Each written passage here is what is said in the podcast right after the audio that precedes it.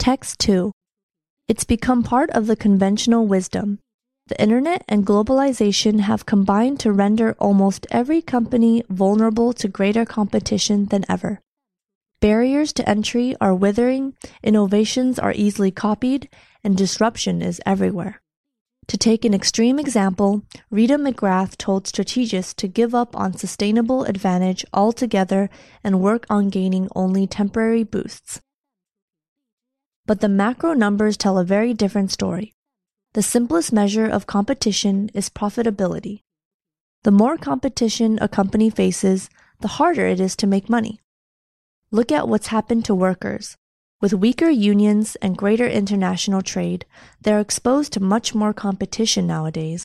As a result, wages have stagnated or fallen in the US in recent decades, but corporate profits have actually been rising since the 1990s.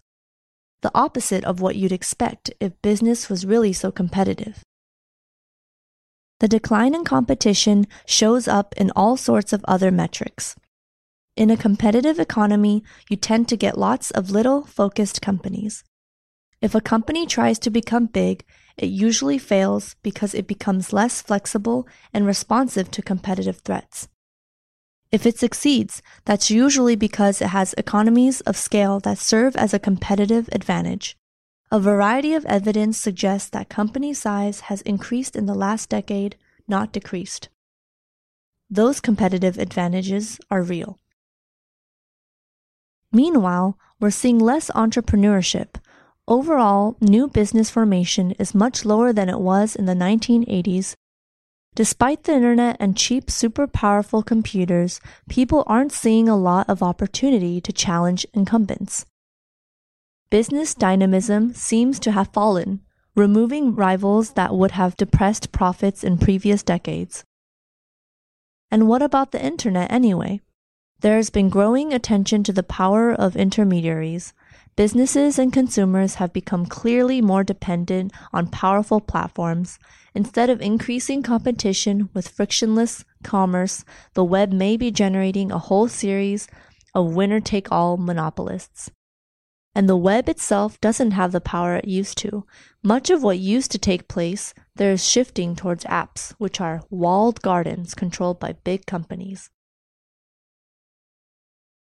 How can the conventional wisdom be so wrong? One possibility is that labor and many commodities have become so cheap that big companies are getting a windfall. Another is that short-term oriented companies are so desperate for margins that they're hollowing out their operations or eating their R&D seed corn. The other factor is that people would rather talk about competition than the opposite. Going back to the 1970s, the struggles of big companies led to an explosion in business media. Corporate doings became a prominent feature of news reports, and successful CEOs became cultural heroes. Once in place, these voices inevitably looked for something dramatic to talk about. Business is just less interesting when competition is moderate, rather than intense.